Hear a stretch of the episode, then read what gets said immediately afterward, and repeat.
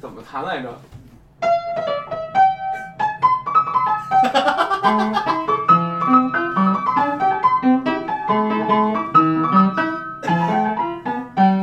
是这个你吗？确定吗？我怎么觉得这他妈就接上红军了已步经？步高，你知道吗？这是步步高。哎，这首歌我之前还练过。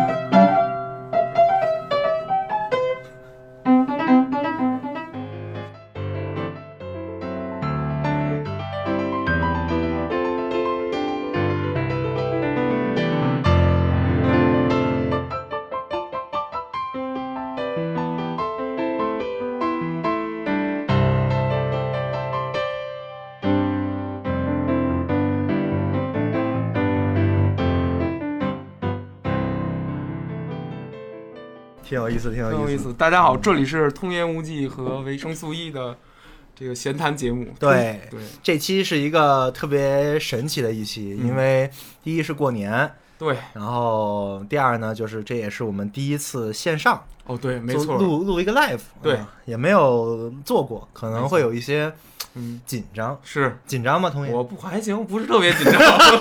反正用的不是你号，是是，对对。然后我剪辑。啊，对行行嗯行。对，今天我们想聊一聊呢，就是嗯。借着春节这个事儿，嗯。首先跟大家嗯，拜个晚年，有点晚，有点晚，就别 拜了，这对甭拜了，甭拜了，快过完了，明天上班了对，啊。春节快乐，啊，对，春节快乐，各位啊春节快乐。啊！所以我们就借着春节这个事儿呢，想聊一聊习俗，哦，习还有俗，习俗背后的一些神话。哦，神话。对，好，为什么想聊这个东西呢？我觉得怎么就不知道？刚对完词儿都对半天刚了，对对刚对完词儿你就不知道？我不知道。对嗯嗯原因很简单啊，是因为我咱们现在所有人啊，啊，尤尤其是在现在这个时间，春节这段时间啊，怎么了呢？会有很多的规矩，是，都有什么规矩？比如说啊，嗯随便举个例子，都有什么规矩？比如说你要贴春联儿，对吧？嗯，对我贴春联儿，嗯，你你们家有吗？我们家这边没有，但是呢，我每年的春联儿是三姨写的。三姨在现在在香港定居，但是她同时也是一个就是书法协会的一个哎呦，老妈妈，你知道吗？见多识广，哎，不，我不骗你，她写出来那个字儿啊，隶书、楷书、篆书，现在都研究到篆书、行书这些，我都拿得起放得下。他对这些字，而且还自己学葫芦丝，每年学啥？葫芦丝，那个、啊啊，是吹的，吹的不是不是不是吃的，是不是吃的 那是西葫芦丝，我说的是葫芦丝啊，葫芦丝，啊葫芦丝葫芦丝啊，不，咱不是葫芦丝，写春联儿，写春联儿，写写春联儿，是三姨亲自拿那种红色的纸裁好了，一个字儿一个字儿规规矩矩写的那个春联儿。一般都写啥呀？就跟那个，比如今年牛年，跟牛年有关。牛年，今年好像没写，因为今年他没没过来，这个啊因为这个疫情的关系，也没给你们寄一份。没没法没啊。没寄了，对，就是顶多就是打开微信问候一下，这对样，对那，除了写春联还有好多其他的嗯，纸崩嗯，崩鞭炮。对，但是崩鞭炮，北京我今天一声儿都没听见 那是你没去五环外，你上五环外就能听见。啊。今年其实有一个挺奇怪的一个事儿啊，对呢，通爷，你家现在在五环外，我在五环外你，你家是不是年味儿特别足？因为我现在住这三环，什么都听不见，是我操，什么都没有，没有就感觉春节跟大家跟大家在家睡觉一样，没你知道吗？比较寂寥。说实话，嗯，就是这样。就是今年咱们北京，你知道吗？它比较政政府啊，为了管控这个鞭炮这事儿。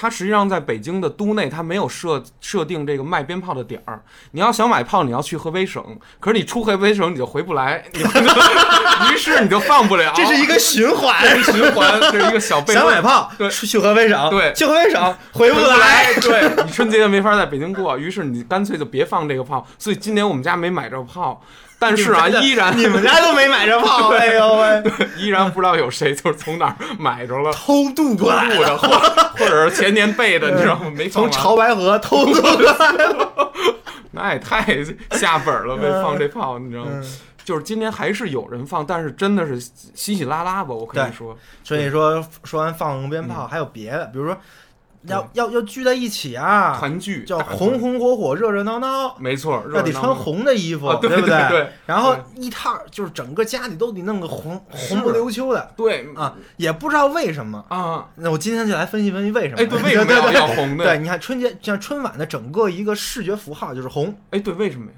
为？这个我们待会儿再说。待会儿再说。先把这个习俗给捋完，对不对行的啊？然后，然后就是嗯，要看春晚，对，要看要看。算不算一个习俗？呃，我觉得已经算一个新的传统了。对对，因为这个习俗好像比我们说的那些好，好像要更重一点。对对，就你要说你贴春联儿，你不贴也就算了，对吧？但是你家里有老年人，哎肯定得看春晚。对，必须得打开这个。哎，这是一个特有意思的事儿。嗯没错但是春晚这个事儿，嗯，跟我们刚才说的所有习俗都不一样，哎，为什么呀？它比较它是一个新进的习俗。对春晚是一九八四年开始的，哦，没几你想到到现在二零二零年，三十几年，三十六六年，对吧？年，三十六年的一个历史，没说咱们说那些东西怎么着都得从嗯，怎么，你好歹是从民国，肯定再往前了。没错过年的事儿，很多事儿都是很非常往前的。对对，啊，所以从一九八四年开始的一个事儿，变成了一个，就那个时候中国已经不是那种那个前现代国家了，没错。对，那个时候也是改革开放了，对，也是在接触整个资本主义现代性这一一套东没西，错，市场。所以那个东西称之来说，应该算说是世俗神话，哦，对，可以这么说，对，它是一个比较嗯。新进的，但是又在人们心里获得了很多。嗯，像传统神话一样对。类似的符号的那种概念，所以我们可以把它称之为世俗神话。没。错，除了春晚，还有一个东西就是是世俗神话，还是什么呀？春运。春春运都算了，大运输这种大型的这种迁徙也都算在这个。对，你想啊，嗯，春运是呃，第一肯定是中国特色，对对吧？对对对，第二呢，就是这个事儿是自从城市化的进度以来对，就出现的事儿，因为大家平常都在城市里面，没错，但是在大家的家，可能很多人都是在其他的小城市或者说乡下，乡下，那么他们一年就这么一次要回家，对对，所以这就变成了一个很大的现象。哦其实这个现象是最影响我们的，比什么贴春联儿更更影响。等会儿这有什么影响咱们的？比如说我是一个都市人的话，这对我有什么影响？你会发现，前两年你有没有发现 怎，么着吧？就是每 当嗯春节前几天的时候，啊，北京那个路那个顺顺，太好开了是吧？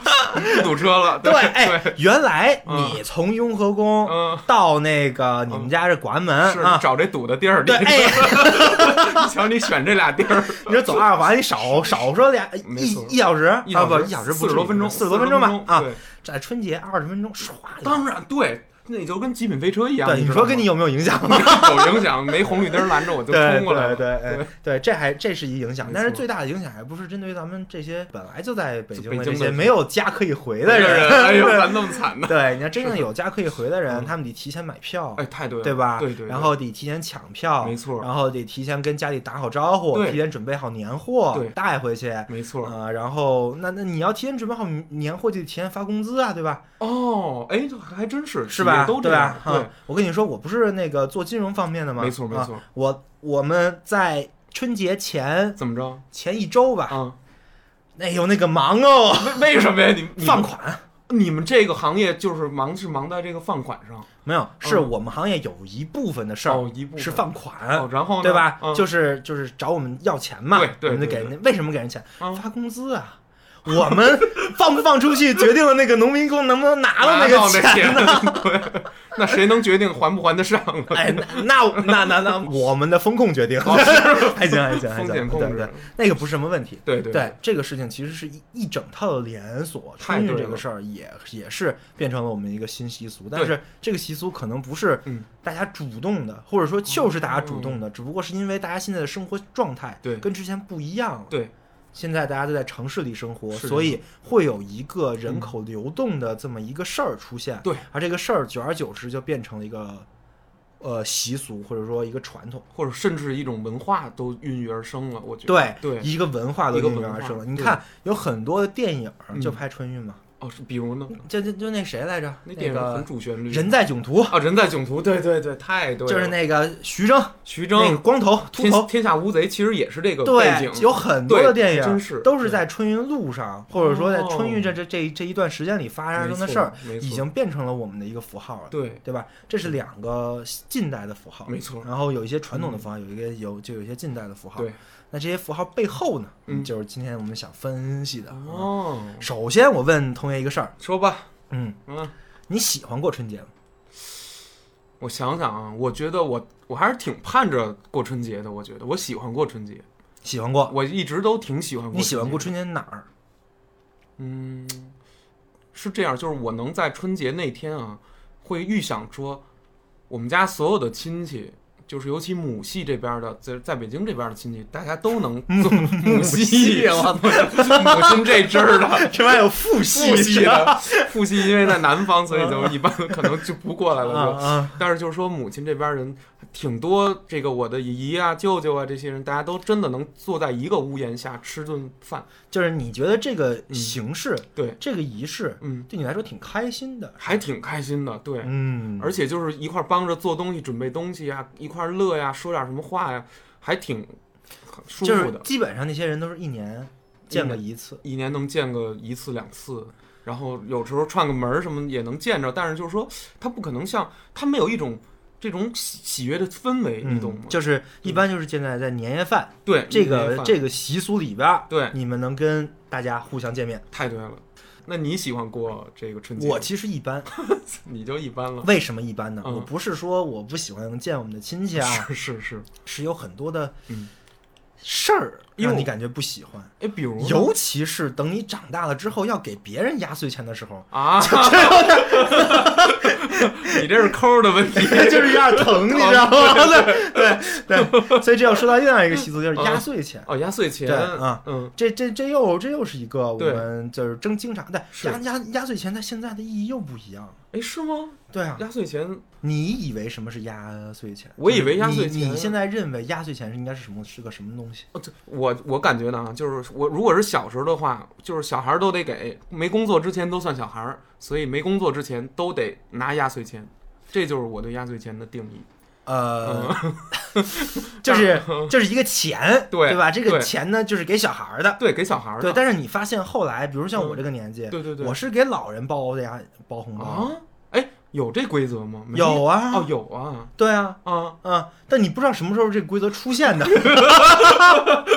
莫名其妙的，就是等 等我到那个岁数了，就是说，哎呀，你们你已经长大了，你要给奶奶爷爷包红包，对对对，对吧？好像是有，是有吧？是有，我也包了，我今年也包了，是吧？你也包，你怎么不知道呢？不是你出的钱是吧？是我出的钱，我父亲说那个你赶快给奶奶包一千块钱，然后给给那个。大爷包一千块钱，然后我就夸两千块钱，我直接转账过去了，因为我也没法那个真的。你直接转账给谁呀？给我大爷了，大伯再帮我转一下啊。就还是先给你家老老辈的人，然后他呢帮你弄一红包，弄一红包，然后取点现金，对，相当于他就是个 ATM，对对，再帮我包好了，再帮你包好了，对，然后然后给人家，给人家没问题啊。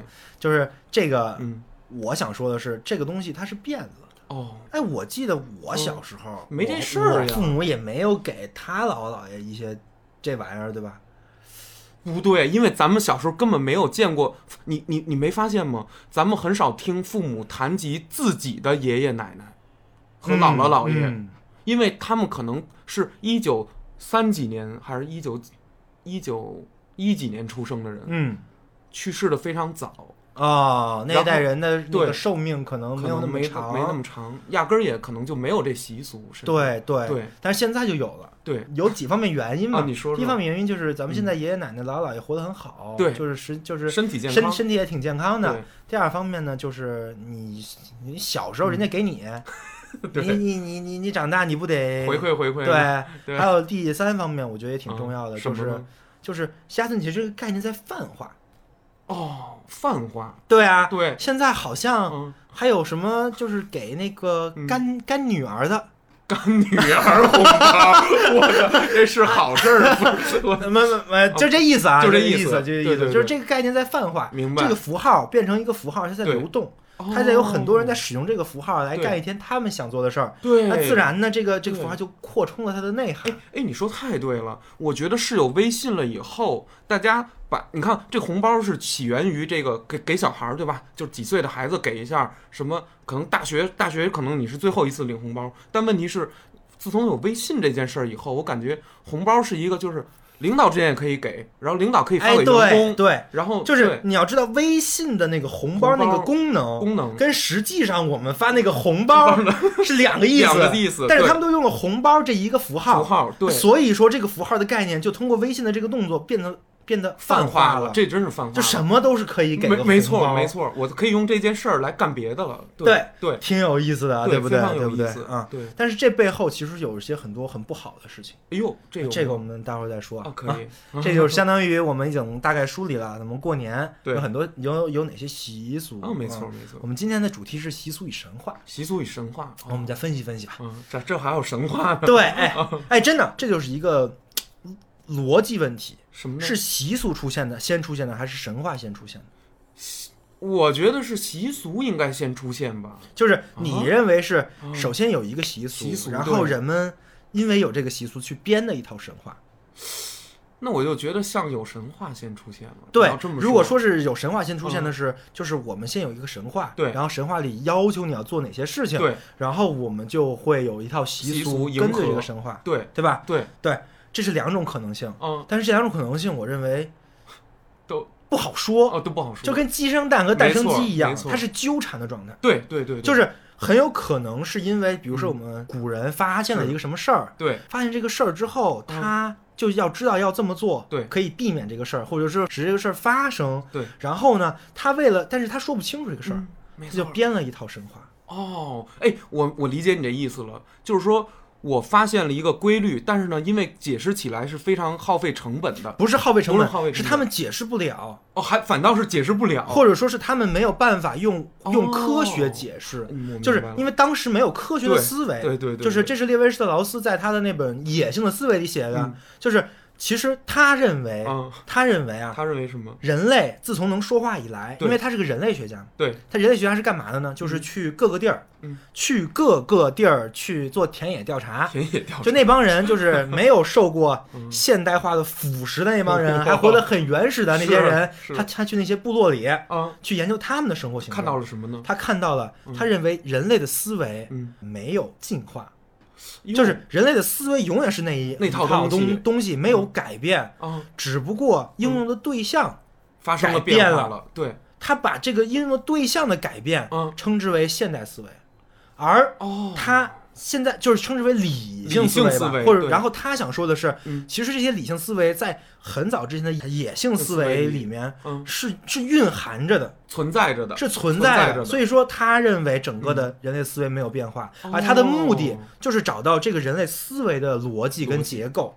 这就是他他想做的，他在人类学里想做的，是的，以及他最后想说的结构人类学，就是在他创造出的结构主义这一套里面想做的事儿，就找到人类思维从古至今不变的那个逻辑跟结构。没错，这特别有意思啊。对对，但是我们想，我们为什么想说这个事儿呢？为什么呢？我们为什么想说这个事儿呢？为为什么和春节有关系呢？哎。啊啊！哎，我当时怎么？哎，我当时怎么怎么说到这事儿来着？啊，是这么回事儿，就是我们在说习俗跟跟神话的事情嘛。对，我们在讨论的是神话为什么是一种思维？哎，对，神话为什么和思维有关？对，我们来分析一下吧。我们来分析一下习俗的嗯背后的那些神话。行，就是首先是过年嘛。过年，过年，过年，你能想到什么神话？过年我就我就听说有一个有一个年兽，哎，对我也听说折腾咱们，然后呢，咱们就打不过怎么办？拿那鞭炮给他崩走，吓唬他。对啊，要不他就得吃人，对你得献祭。对对对。然后这个事儿是一个特别有意思的，就首先是有一个怪物，相当于是一个怎么怎么说呢？如果我们来理解它，就是一个不好的事儿。对，不好的不好的事儿会在年这个节日之间会席卷你，席卷为了抵抗这个不好的事儿。你们就需要有一些的习俗，包括放放鞭炮，包括贴红的、贴红的，对，张灯结彩，对吧？对对对，对，这是一个挺好玩的一个一个神话，就是由神话来导致的这些这些习俗。但是我从另外一个角度来讲，很有可能是。比如说古时候过得很苦嘛，对，对吧？然后可能一年只有只有几个时节，对，可以有这种放纵，可以有这种呃开心的吃一些好东西的一个时间，对。那么他就得找一个噱头，同时他要防止一些事情，比如他防止什么呢？他防止生病。哦哦，还真是冬天吗？对我看过很多的研究，说明说放鞭炮这个事儿，因为火药里面是可以消毒的。都研究哎，等会儿，那威毅老师，这个有没有一定程度上，我说实话，就会不会有一种穿凿附会？就是说，你是先知道了有放鞭炮这事儿，但是呢，你想给放鞭炮这件事儿安上一个这种呃合理的原因，有可能有有可能，但是还有另外一种可能，就是他真的是有这个意向的。就比如说吧，这还是列维施劳斯举的一个例子，就是说。古代的人，他嗯他分不清楚什么化学物质，不知道什么是醛，什么是铜，什么是氢，没错。但是他们可以用鼻子哦。来闻到，他可以把不同的草分类，对，恰巧这个类就是这类草是含铜的。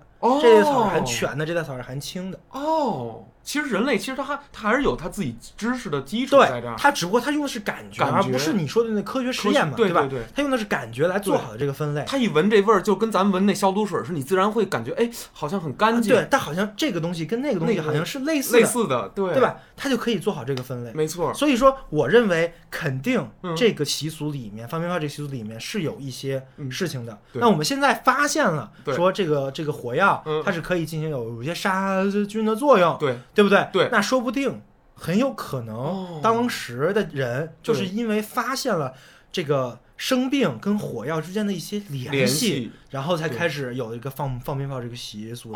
然后，然后他就编了一个神话来告诉我们这个联系。对，哦，然后说你为什么要放呢？因为有一个年兽。哎，我觉得很浪漫，这样倒比那种强行说教或者说你必须这样干。更浪漫。对对，这是列维施劳斯说野性的思维中有一个特别好的点，这个点在于，嗯，这个这个点在于它是整体看这个事儿的。对对对，就是它不是你把它分裂成一个一个一个东西，你再去分析一个一个元素，不是，它是一个整体的思维，一气呵成。然后进而列维施劳斯说，这个东西现在在广泛的存续在我们的艺术里面，啊，艺术领域里，对，是很多的艺术是用野性的思维再去再去刻画事情的。野性的思维，就是感官上的东西。对，这就是列维施劳斯的美学观，挺有意思的，这挺有意思。啊，我们在我们刚才分析的年这个东西，啊年，哎，还有一个事儿，嗯，挺有意思的，什么叫压岁钱？对，压岁钱到底是为什么呀？我说实话，一点都一点概念不知道吧？不知道，不知道吧？嗯，因为有一个东西啊，叫做岁，岁岁是什么？不是年的意思吗？岁是作祟的岁，其实是。哦，那个碎啊，鬼鬼祟祟的对，鬼鬼祟祟的碎，为什么是鬼鬼祟祟？你是看这“碎”这个字儿，本来就会有一些问题，你看着感觉就不太好，有点邪恶恶感，有一点恶感。对对对，它是这样的意思。对对，那压岁钱是什么意思呢？就是我把岁压住了，我震它，我用我的钱钱把碎震住了。我就是那个岁，多震我，对，震的就是你，镇的就是我。为什么要给小孩呢？因为小孩。事儿多呀，对对对，这个那个的，我操，我要变形金刚。对，其实就还挺，因为这也不是说小孩事儿多，是是是，很多小孩的一些无理取闹的事情，在古人看来啊，是被附身了，被附体了，对，被祟附身了。哦，明白。我操！所以我要给你钱，把它驱除掉。对，然后恰巧你给小孩钱，小孩也不闹了，正好能买，该买什么买什么，那可不就不闹了？对呀，那可不就不闹了吗？对吧？解决。那只要你把这个压岁钱给了小孩，然后让小孩还告诉他，你压在枕头底下，第二天你可以花了。没错没错。哎，小孩就不闹了。哦，这个岁也就不附身了，附身解除了。所以他不是给你压岁钱的意思。对对对。不是给你压岁钱的意思，是是压岁钱。对，哎也不对，对，这是京骂节目，这是教大家压岁钱是吧？教那个“压”字怎么用？对对对，不是他，我明白你说的意思，就是就是要把那个邪祟的东西从这个孩子身上驱除的这么一种，这这么一种行为吧？可以对对对对，运用这个挺好玩吧？挺好玩对，还有什么？还有贴春联啊？贴春联对，这有什么用吗？贴春联嗯，是这么回事儿啊，是有一个怪物，又是怪物啊，又是怪物，又是怪物，嗯，叫虚号，虚号哦，他怎么样？你听这个名字，嗯，不太虚号，反正对，就是什么意思呢？就是偷你的时间的怪物，这个意思啊，虚号，真是这俩字吗？对啊，虚号，虚度光阴嘛，虚号，嗯，然后啊，然后虚号这个东西啊，他就喜欢。在暗中出现，偷偷的不知不觉，你的时间就没了。所以怎么办呢？那怎么办？在那个春节的时候，是灯打开，灯哦亮堂点儿，亮亮点儿，张灯结彩，对，然后旁边都贴的红的。哦，又又弄点那种高饱和度的东西，对，哎，对，镇着点儿。这个东西，嗯，它能偷很多东西，它能偷人的财，哦，能偷人的钱，钱财，能偷人的。开心欢乐。哦，想让阻挡它呢，就只能张灯结彩，张灯结彩。来贴东西，对，把你从门上给拒出去。哎，我甚至怀疑这个，你看那个春联儿都是都是照着门贴的。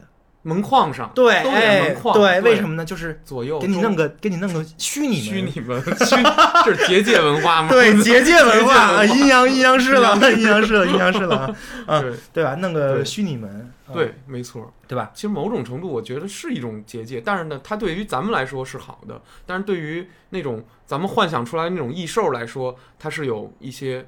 这种威慑的，嗯，但是这个事情还是挺有意思的。你想，从从这个事情，然后他让你开灯，他让你挂红灯笼，对，等等等这一系列的意象，就全通过虚号的这么一个对一个符号，对。就表达，就衍生出了这些东西，对吧？对，非常有意思啊。对对，然后呢，我们来分析分析现代的东西。现代的大大晚会呗？哎，对，大晚会，对对。哦，我们来，我们来说说春晚。春晚很好，对对，春晚也是一个现代的神，一个神话。没错没错。这个神话是怎么来的呢？哎，不知道。这个神话它的来源，嗯，来源于嗯，刚改革开放的时候啊，人们的文艺活动的匮乏。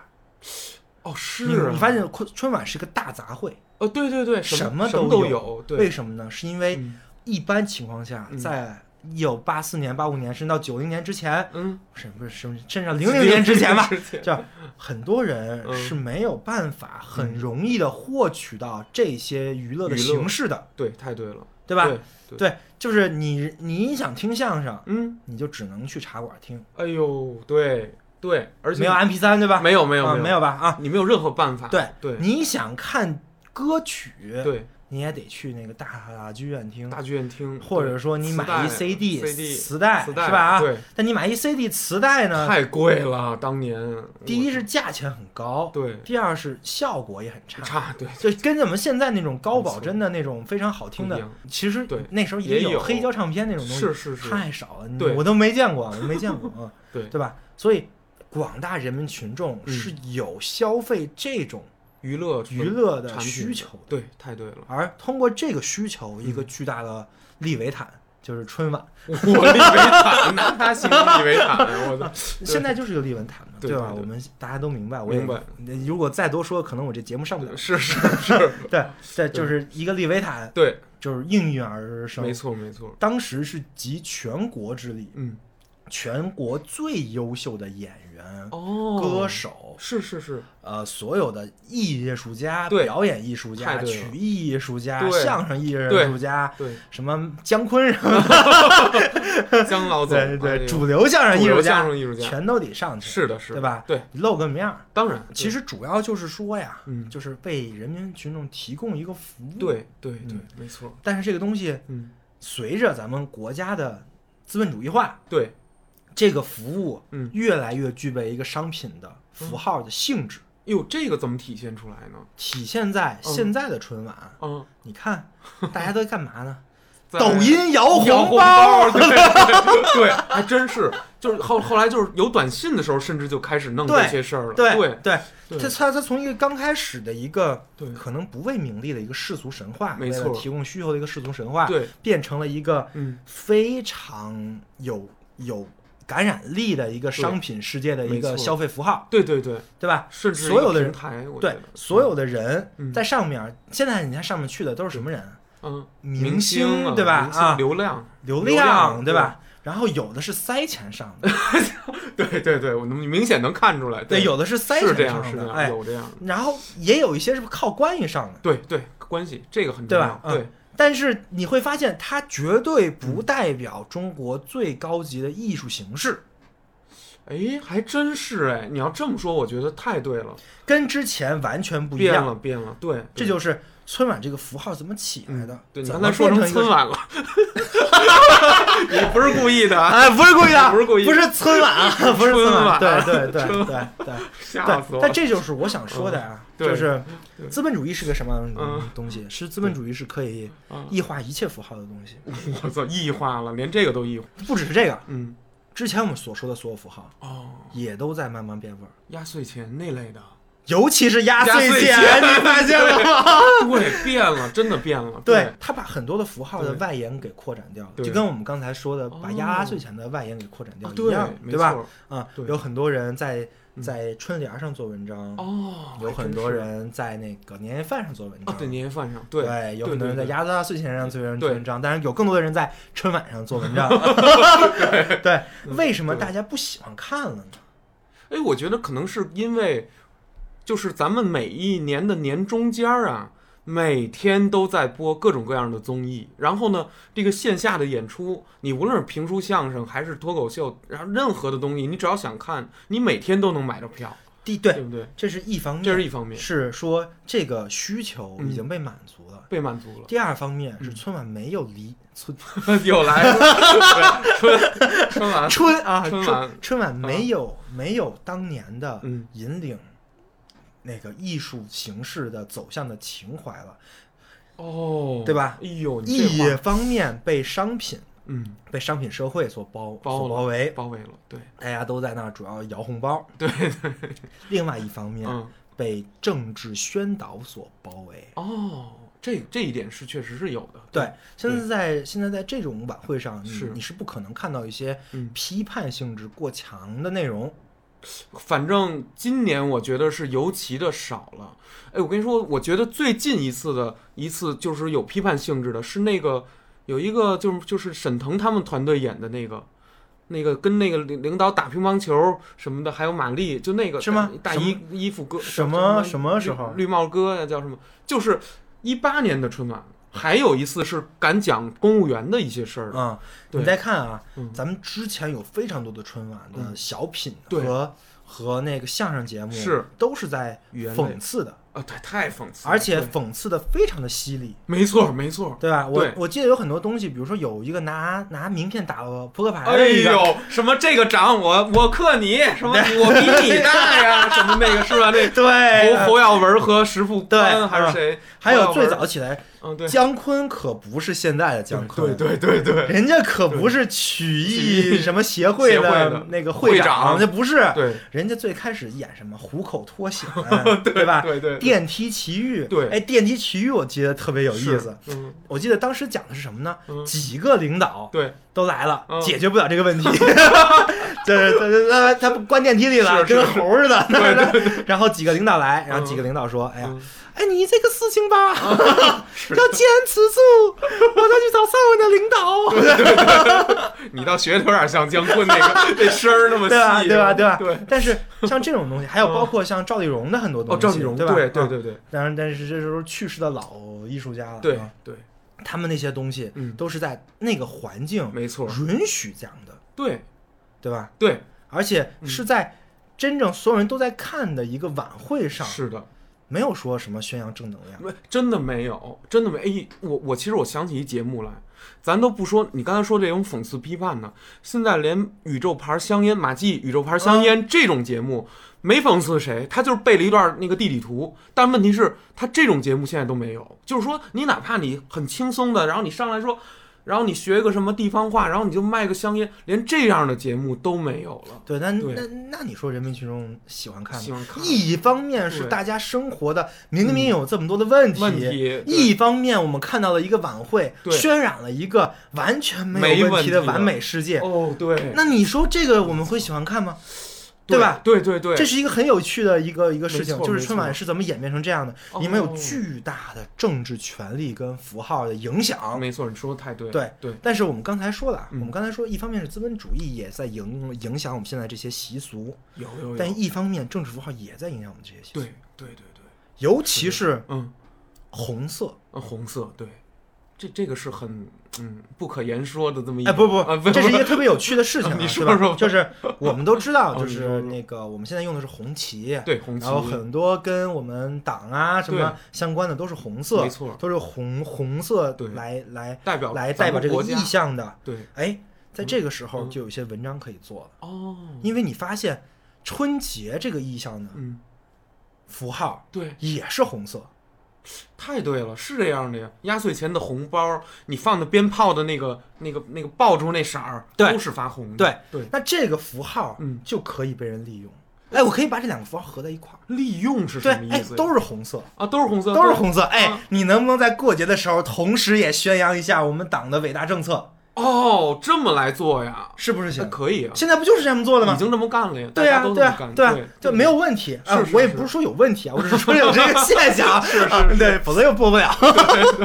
对 对，挺有趣的吧？就是就是，如果说你绑架了一个符号，嗯，在它的一层的意向上，是给它增加一层意向，对。可能很多人不会发现，对，但是很多人会不自觉的受另外一层意象的影影响，对，你能感知，对，就是这个事儿从整个的春节过年的所有的气氛里面，都有这个事情，还真是，对，当当春晚跟春节这个节气已经变成一个国家的节日的时候，对，这两个东西合在一起的时候，民俗跟被国家绑架，哦，还真是被或者说被政治。被这种东西，所以我们分析了这些民族背后的两种绑架，一种是国家的一套叙事跟神话，对；一种是商品社会的一套叙事跟神话，对吧？对。现在我们就生活在这个这个还真是情况，没错啊。嗯，那怎么办呢？那就那很多人就渐渐不看春晚了呗。他，我觉得这个还能。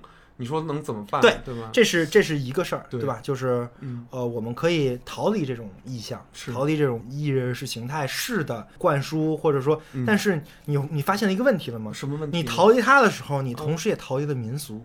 哎，还真是哎哎，你说这个我特别有感触。就是如果我一旦不干这件事儿里面的那件事儿，但同时它影响了我干整件事儿，我都不允许从我参与进去了，对我加入不了了。你看啊。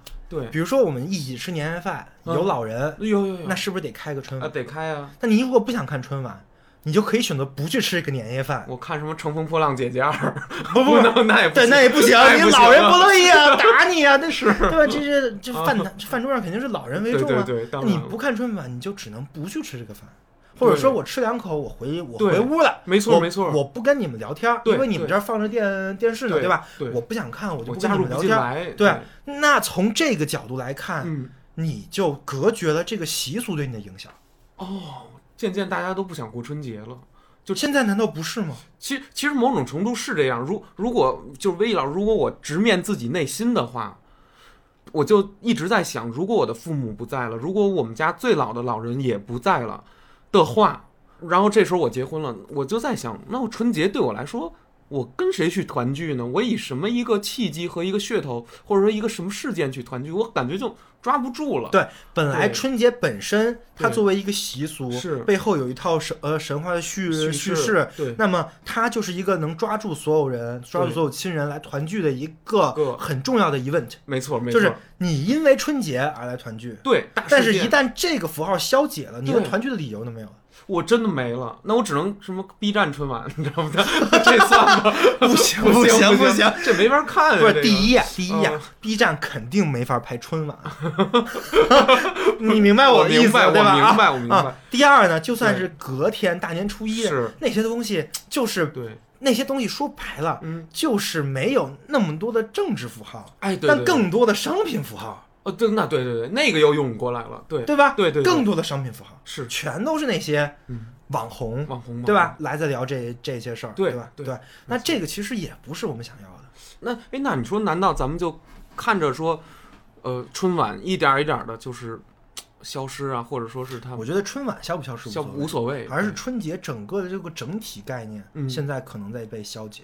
哎哎，你觉得春节这个概念竟然都动摇了？我觉得不可能吧？比如说。我我我怎么觉得春节就约等于西方的像圣诞这样的团聚？但是你有没有说，你有没有想过，就你刚才在在说嘛？对对对，就是，嗯，就春节这个概念是什么呢？它是一系列的，嗯，一系列的习俗的集合。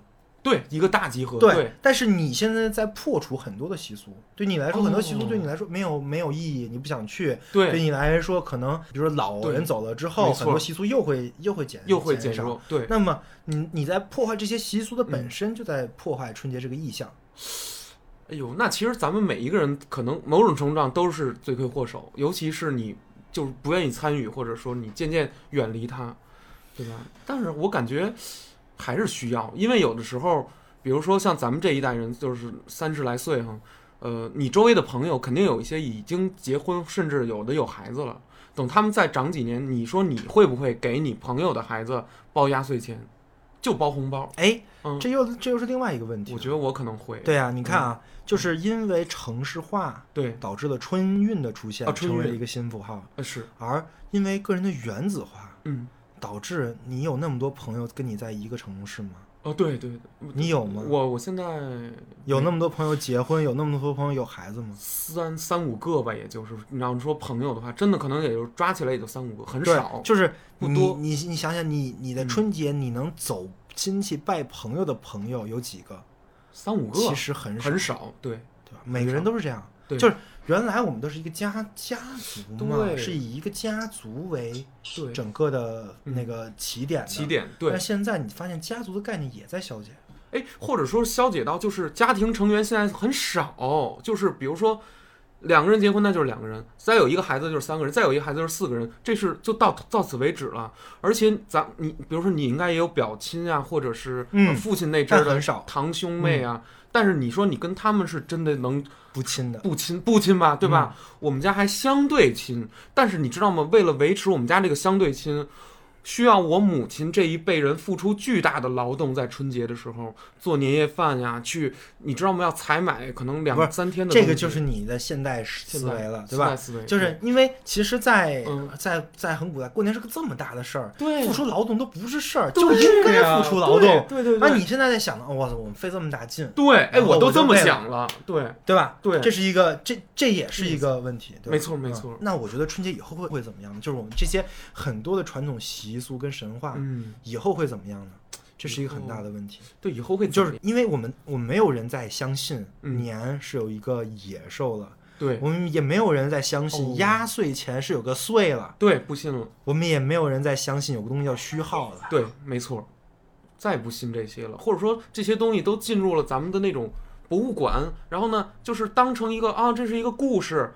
但是它没有实际的威慑作用，或者说是甚至是它的浪漫意义都已经快消失了。对，现在也没有什么人提它提它了。对，不会再提它了。觉得年就是，其实咱们想起年节这种东西的时候，往往想到是我该消费了，我该打折了，我我我该把我那个种草的电脑买了。对对，这就是我今天想说的一个核心，就是习俗背后是有套神话的。哦。但如果说它背后的这套神话，对你不再信了，嗯，那习俗本身也会被消解。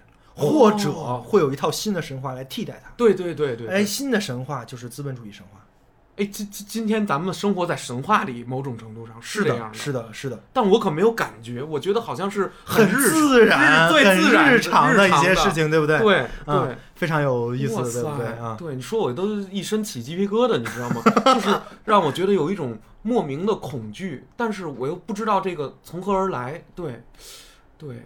可可可是我真的说到了节，我也没想说，真的有那种狂热的消费欲望，对。但是你没有，别人有啊。啊，别人有，别人真的有，真的，对吧？对，好多，对。你看。嗯，就不说别的，嗯，咱就说那几个 app，在那个过年前，对所有的消费的购物线上 app，是是，都打着年货节仨字儿。哦，对，没错没错，有。你看那个 app 上面的那个都有小标嘛，年货节年货节，对对对对。然后所有的社交的，除了微信啊，微信比较屌，其他的不算，什么抖抖音什么的，对，全是在分钱，分二十一亿，对对，分二十亿，这比那还多。只有乐视是欠一百二十八。你别提人了，人落海了，对吧？对吧？为什么呢？因为他们都在想凑这个符号，把这个符号变成自己的一个提高我自己的 AUM 的，提高我自己的那个营收的一个一个一个东西嘛，对吧？没错。就是他们在利用这个符号的同时，也在消解这个符号。哦，明白。他利用的越多，这个符号的意义就越越少，就越少，越少，对吧？对，嗯，就跟你做一个 IP，然后你天天给他拍烂片儿，一样的嘛。就比如说你，你就很喜欢宝可梦，然后突然第二天那个那个任天堂说宝可梦这个品牌卖给腾讯了，第三天就是氪金黄金皮卡丘，你还喜欢宝可梦吗？不玩了，对，还真是。比如你真的孕育了一个。很好的东西，然后咱们就拿游戏举例子，它是可能有一个十年的一个这种群众基础，一个大 IP 特别经典，比如塞尔达，它真的就交给了一个页游公司，然后就卖给他了，然后夜游公司就第二天就登上那种什么那种垃圾软件角标了，你你你这个其实就立刻就结束了，结束了，就完蛋了，对对，还真是，对对，所以说我们应该怎么做呢？嗯，保护它。还是说以新的一种形式？就是说有没有？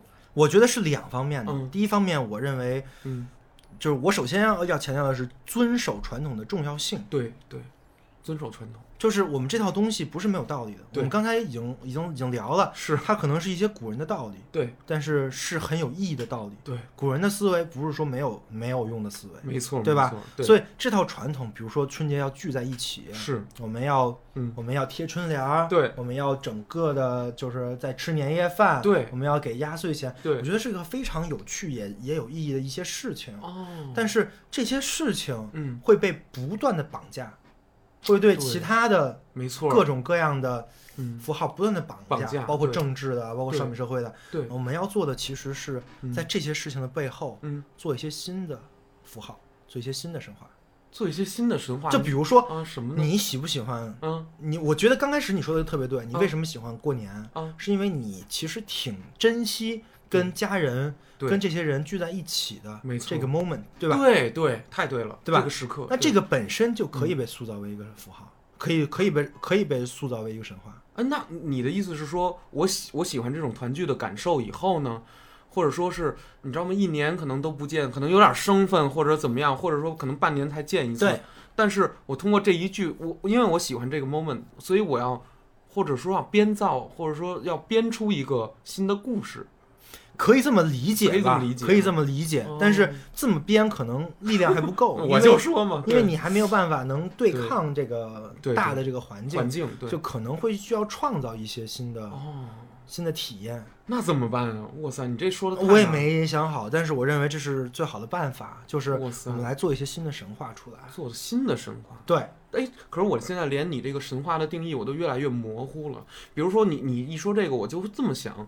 古代人在说起年兽的时候，他或者说起你刚才说那些神兽在在年的时候入侵过来，它是一种有点恐怖意象的，还是说恐怖意象，还是说它是挺挺挺挺好玩的一个事儿？就是不不不不，我牛年一小牛来了，这样咱们这样的这样的这样这样这种感觉。所有的人，所有的古人，古人。没有科科学思维。哦，就是你不要把它按照科学思维来想，那么所有的事情，对。所有的神话，对于他们来说就是。真实发生的，或者说曾经发生的事情，哇塞，人真信，就说白了，很多人真的信。对对，就跟你说那个《三国演义》的时候，有就有个小孩哭，然后然后你就会跟那个小孩说：“别哭了，再哭张飞来了，张辽来了，呃，张张辽来了。”小孩就不哭了，对对对，为什么？因为他信，他信张辽是那种就合肥屠城杀人魔嘛？对呀，对对，他信呢，他信吧？他信，这其实都是信出来的哦。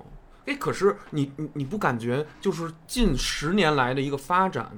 我通过观察这种文艺风向也好哈，咱们国内的这种文艺综艺，你在电视里你能看到的任何一个节目，它都趋于什么呢？趋于一种绵软的感觉，它尽量会给你一些特别喜，就是有喜感，但是又没有什么内容。可是呢，这事儿又。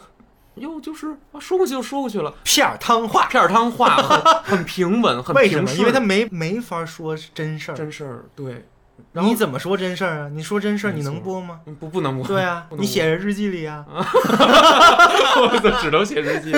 好人又不写日记，对，好人又不写日记呀。我操，所以说还真挺真挺麻烦的，我就觉得。对，但是我觉得还是有希望。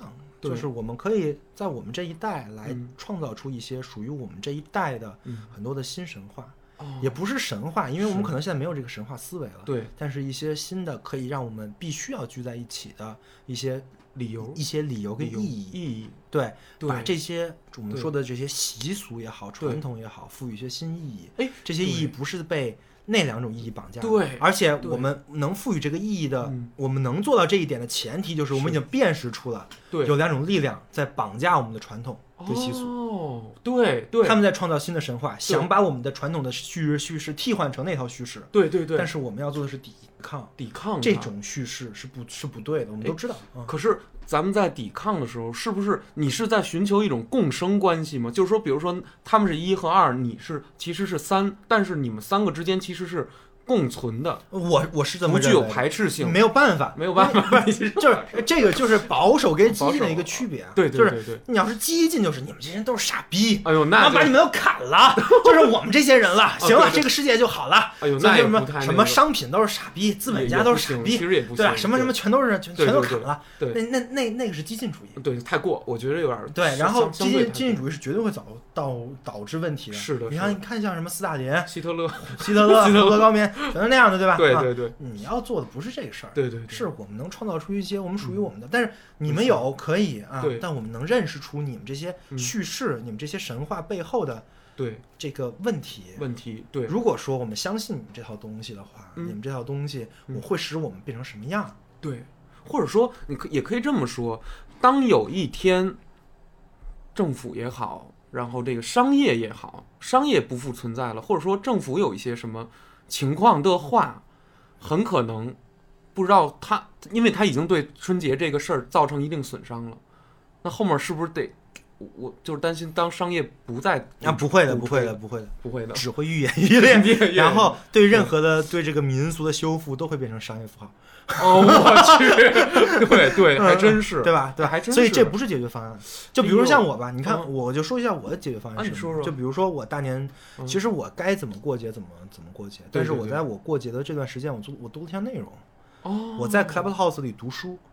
哇塞，这么厉害呢！我读了七天了。啊！昨天我没读，我昨天没读是因为昨天因为我在做一个 group。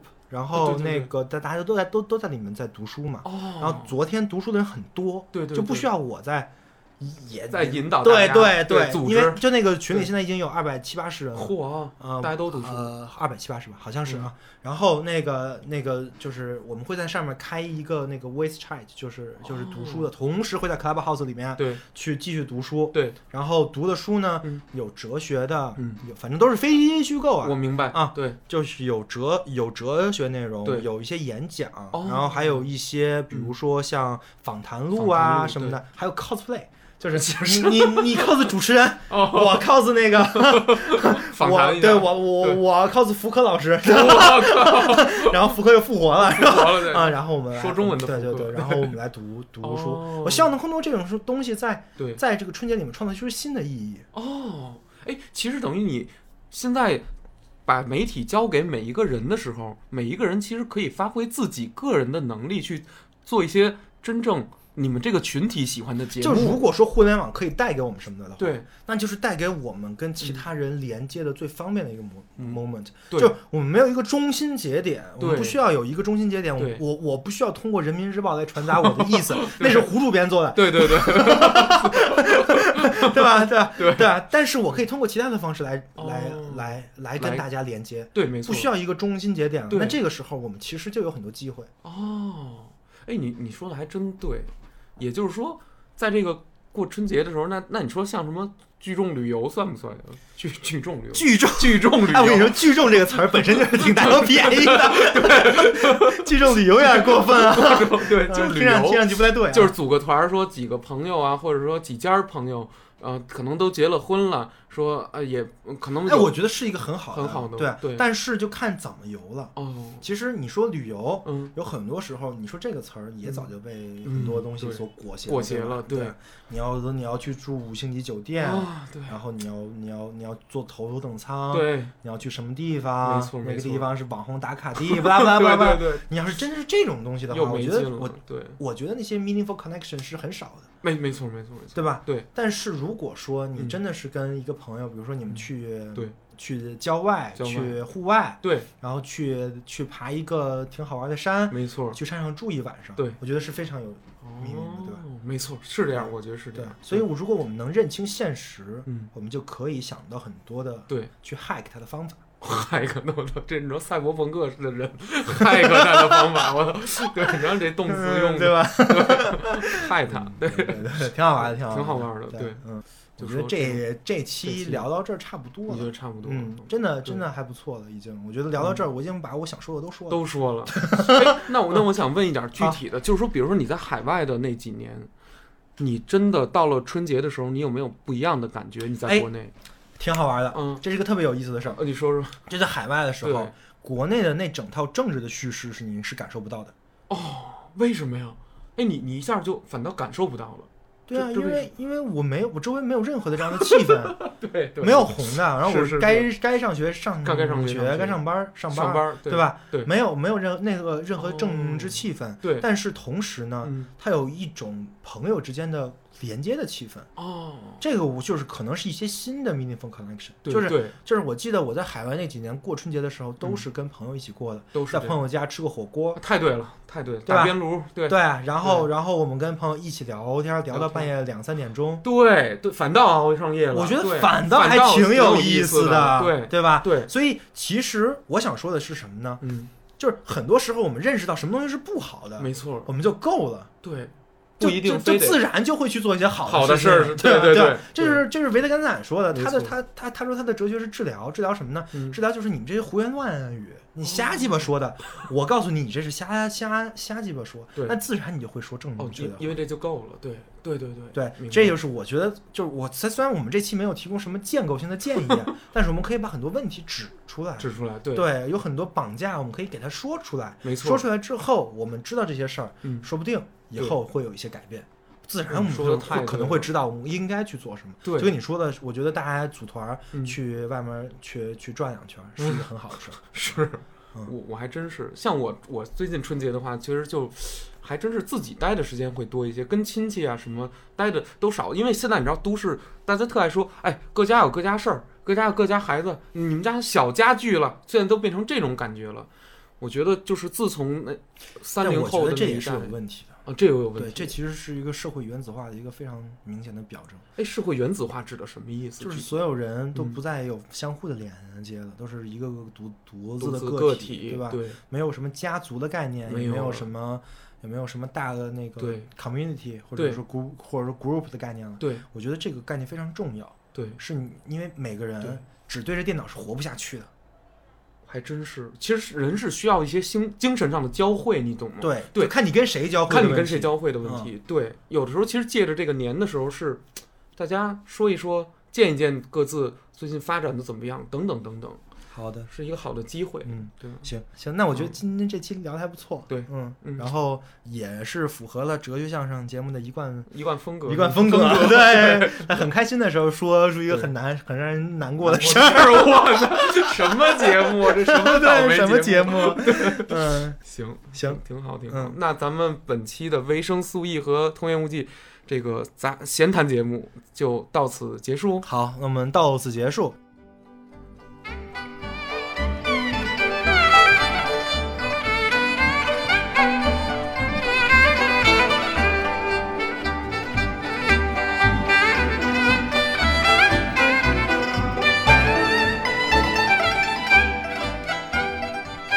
谢您的收听。如果你对维生素 E 内容感兴趣，希望加入 Telegram 频道一起讨论，请查看 Show Notes 里面的连接。若不了解什么是 Telegram，或不知道如何加群，也可添加维生素 E 小助手的微信，向小助手进行咨询。维生素 E 的频道期待各位的到来，让我们一起共建新的互联网生活形式。如果本期内容对你有帮助，那应该也对您的朋友和亲人有所启发，所以欢迎在各大社交平台转发本节目。好的，广告打完，我们下期再见。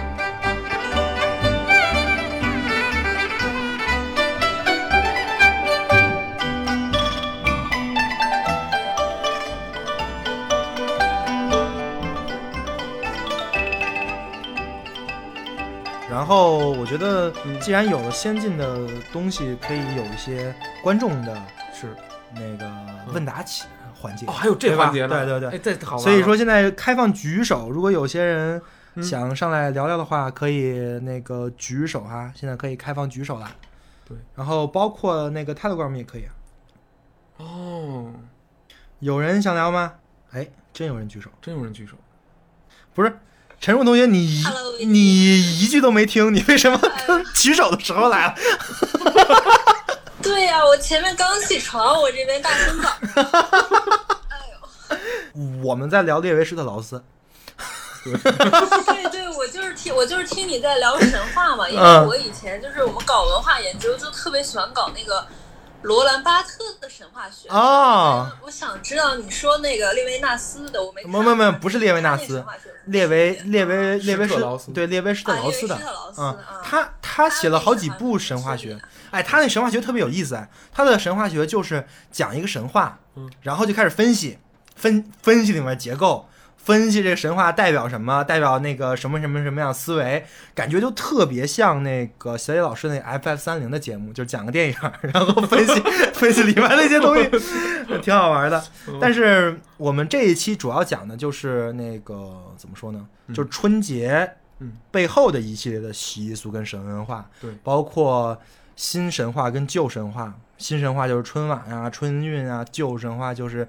那个年夜饭呀，什么贴窗帘啊，什么贴贴窗帘、贴春联、贴窗帘、贴窗帘、贴春联啊什么的。贴春联，对，放鞭炮，对，然后还有背后的一些，对对。那那那个施劳斯他讲的是，就是他讲的是那个传统的那种传统意义上的神话，还是这种？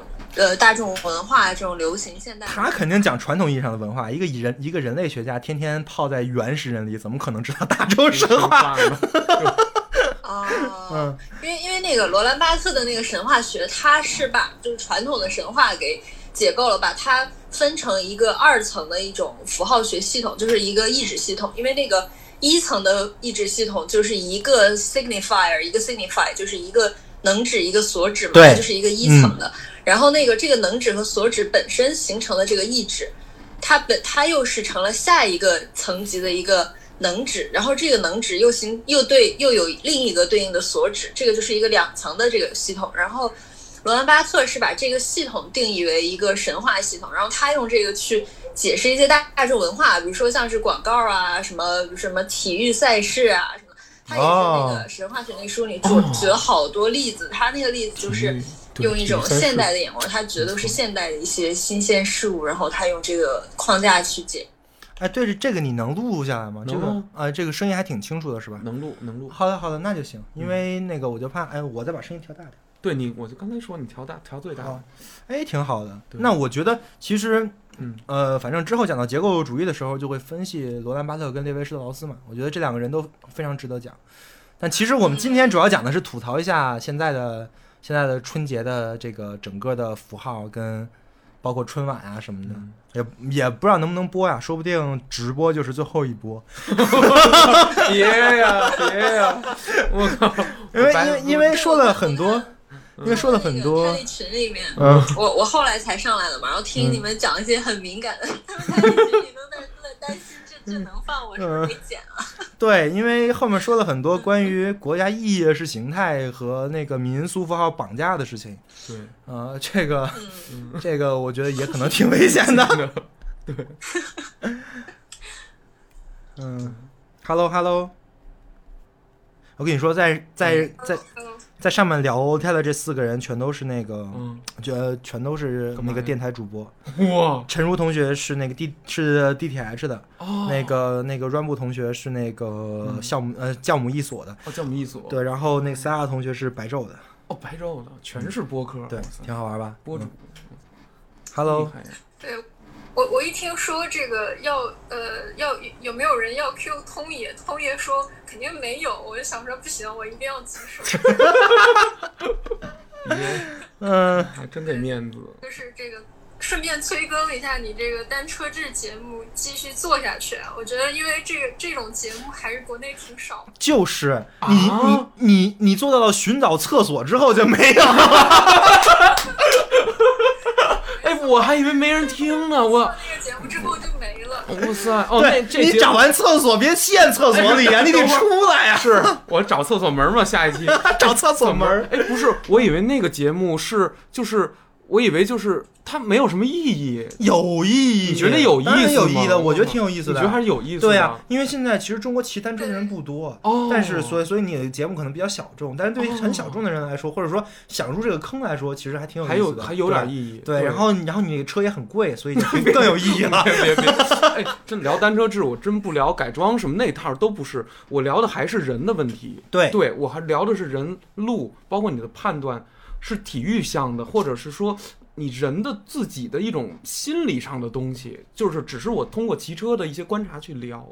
对，但我觉得好像我操，真心没人听，就是那种。其他同学还有什么事儿要问童言吗？多问魏毅老师。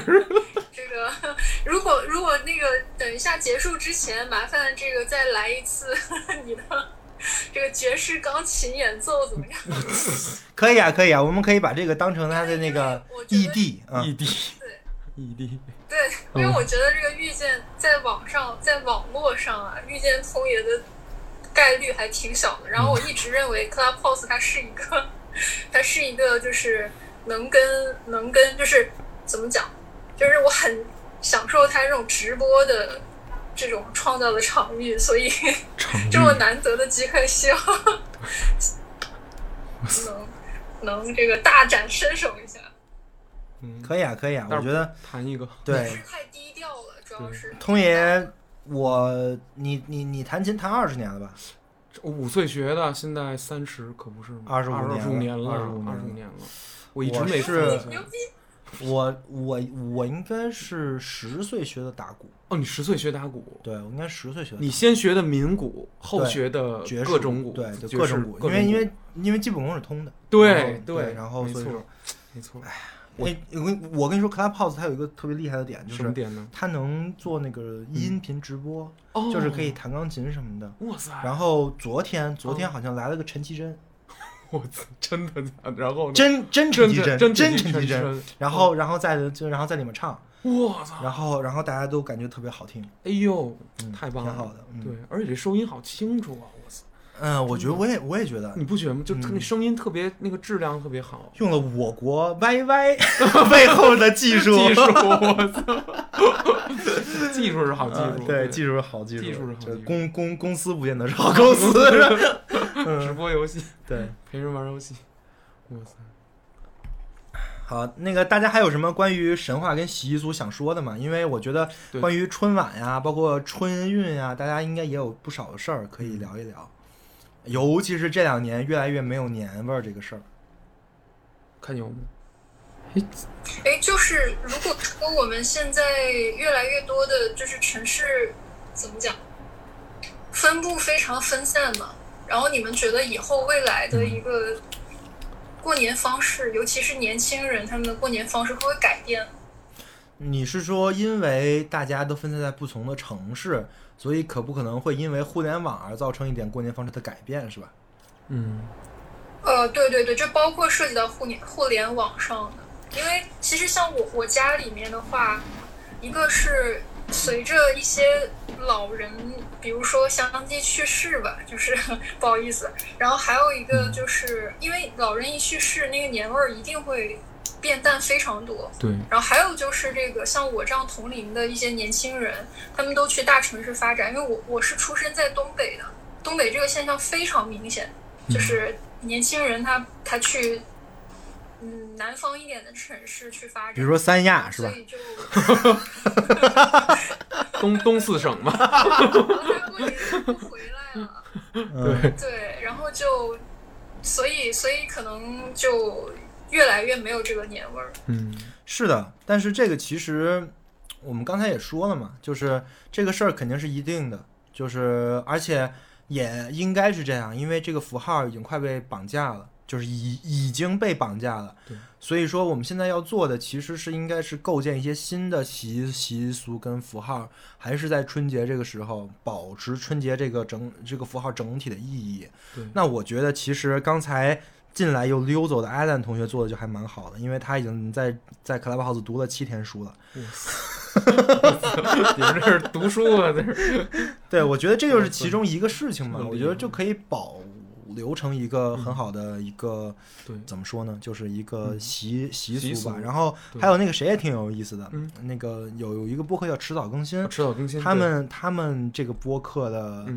每当过年，嗯，就要发连续七天的节目，叫迟早过年。哇啊，就相当于现在他们他们自己给自己定了一个目标啊，也不说是目标吧，一个一个一个惯例，一个习俗。嗯，就是我我每到过年我就要发这个。对，我觉得他们过得就挺开心的。他们在过年的时候是有个事儿做，而且这个事儿对于所有人来说都很有趣。没错没错。所以我觉得，我就是如果说回答那个 Star 的问题的话，我觉得这个是一定的。但是问题就在于我们应该怎么做，因为这个选择权其实还在我们手里。其实手，其实未来还有无限的可能性，我们可以给春节赋予很多新的意义。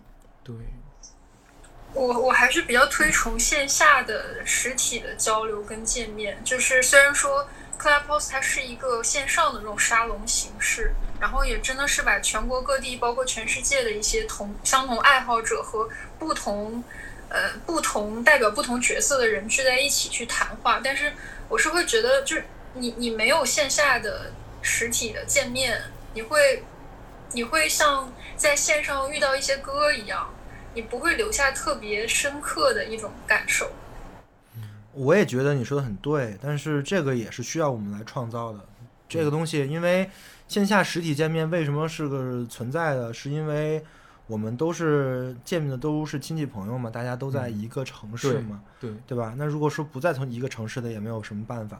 如果说就在一个城市的话，其实主要还都是是主要还是亲戚居多，没错，朋友还少。对，朋友还少。就是我觉得你其实咱漏说一个春运的事儿，对，春运其实就是这么一个事儿。比如说这一个家有一个奶奶在在家坐镇哈。然后这这个奶奶的所有的儿子什么女儿都在外面打工，那么他们到了比如说一月份了，然后哗全往一个点上聚。他他比如说打工的地儿可以很多呀，比如我在呃武汉，然后那个在天津，那个在北京，那个在上海，但是他们最后都会回到，假说啊广西的某一个什么什么什么县。但是这种就像这种行为，到了等你这个城市发展到一定份儿上的时候就没了，你还运什么呀？对吧？你如果哪儿都是大城市，如果哪儿哪儿哪儿都，你那儿生活也特别好，我这儿生活也……我跟你说，嗯，只这这个事情，只要那个纽带没了，嗯，就那个奶奶没了，奶奶没了，全没。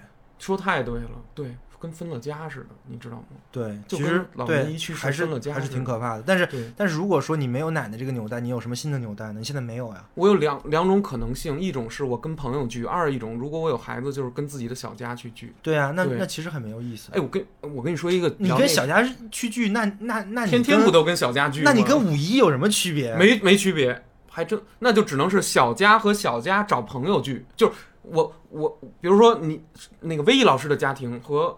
这个通通爷的家庭，我们六个家人人一块儿吃一顿饭，或者说你还在拉点什么？行了，你现在有一个，我他妈一个，你两个人吃一顿饭，得了吧？你就 还六个人，我你想他妈太远了。不，我觉得这是个这是个折，是是个折。对我我只说这么一种感觉，但但你我我说实话，我个人有一个感觉，就是我现在越来越独。我跟你说，我是一个特别害怕跟人去接触社交的一个人，就是。有时候不愿意参加这个人多的饭局，我我挺害怕的，还是怎么着？还是不爱说话？我也不愿意，你也不愿意，都这样。不是，我不是觉得是毒的问题，我觉得就是那个饭局没有什么营养。哦，就是你跟他们聊什么呢？你那你要跟就是你看现在很多人在吐槽，对吧？就是就是我我我回家我在聊什么？我我就在聊结婚了吗？对啊，我我挣多少钱呢？没错没错。然后你要房子买买了吗？对，买了，对吧？不是全是这些事儿吗？对 对对，嗯。这个这个我还想插一句，就是我觉得这就是因为互联网它培养了我们一种嗯习惯，就是我们觉得我们有很多的选择。就其实这个也是为什么我会觉得单车制非常好啊，不好意思啊，我为为什么呢？就是比如说，嗯，你在 Clubhouse 上面刷东西，或者是你在互联网上选择你的社交的朋友，你你可以就是觉得这个，哎，你这这两个人聊的什么呀？然后你就退了，然后你再选一个新的，再听两句，然后你再退，然后或者是在呃，在我包括播客都是一样，现在就是你可以听听。听一会儿，然后你觉得没有意思，你就关掉。然后或者是你线上的朋友，你觉得呃他有趣，你就跟他聊两天。然后你觉得没有意思，你可能你拉黑他的成本都不是很高，因为你不需要在实体上面有真实的一个接触。但是我觉得，就包括说这个前面说到的某一个家庭的奶奶，或者是呃现在社交局上面的一些线，就是线下社交局上面的一些你无法规避掉的一些呃，就你不喜欢的那些东西。是非常不一样的，就包括你在骑单车的时候，你就是要解决你没办法看这个呃找地图，然后这个找公厕这个问题，就是它会让你有一个习惯，就这种习惯告诉你，这个世界不是以你为中心的。就是你你你自我中心的这种事情，越是在网络上生活，你的习惯和你的这种，呃，就包括我自己都是，就是你的这种觉得这个世界是可以任我挑选的，呃，然后就会非常的明显，然后以至于什么呢？它有一个不太好的结果，就它不太好在于，你你真的越会变得越来越无法与人社交，就你。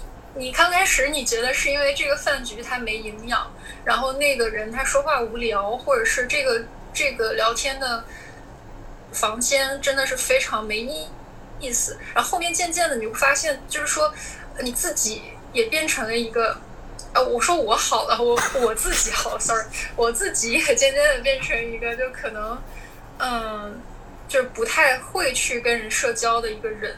就是你可能在线上，你在某一个场景下，你说那么几句话，然后说一些有营养话，非常 OK。但是你一旦到线下去，你就会变得手足无措。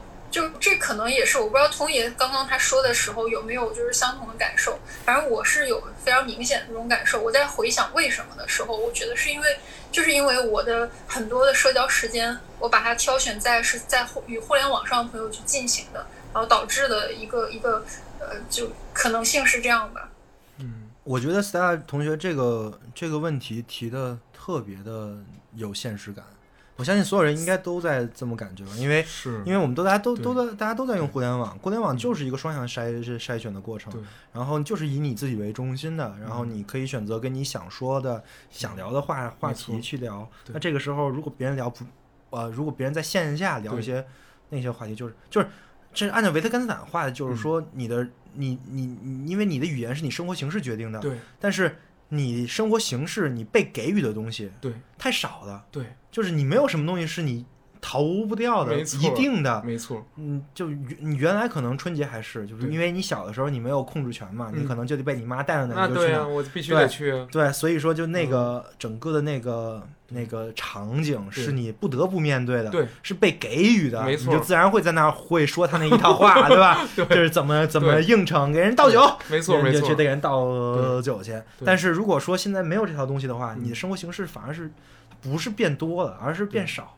就是你的生活形式没有这这块的东西，你自然就不会说这套语言了。哎，而且你知道吗？其实我春节的初的前一天，就是除夕的前一天，我参加了一个原来我高中同学的，在去他们家参加了一饭局。他叫了几个朋友，他结婚了啊，跟他老婆他们俩人住。我们六个，我们一共四个人去他们家做客。然后呢，我就发现什么呀？我有点好像不太会说话，好像我好像一说话，我人家惹人不高兴来着。然后我，然后我感觉出来了，但是我又不知道怎么弥补，好像有点越描越黑。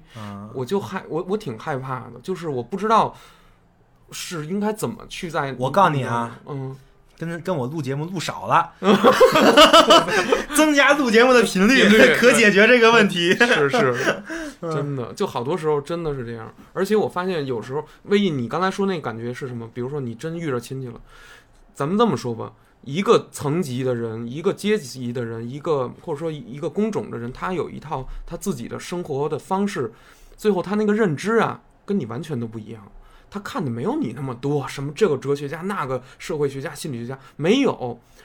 但是其实人家有人家的智慧。可是啊，当你们一说话的时候，你就会，如果你在第一时间就产生了一种鄙视、偏见，或者是某种傲慢的这种。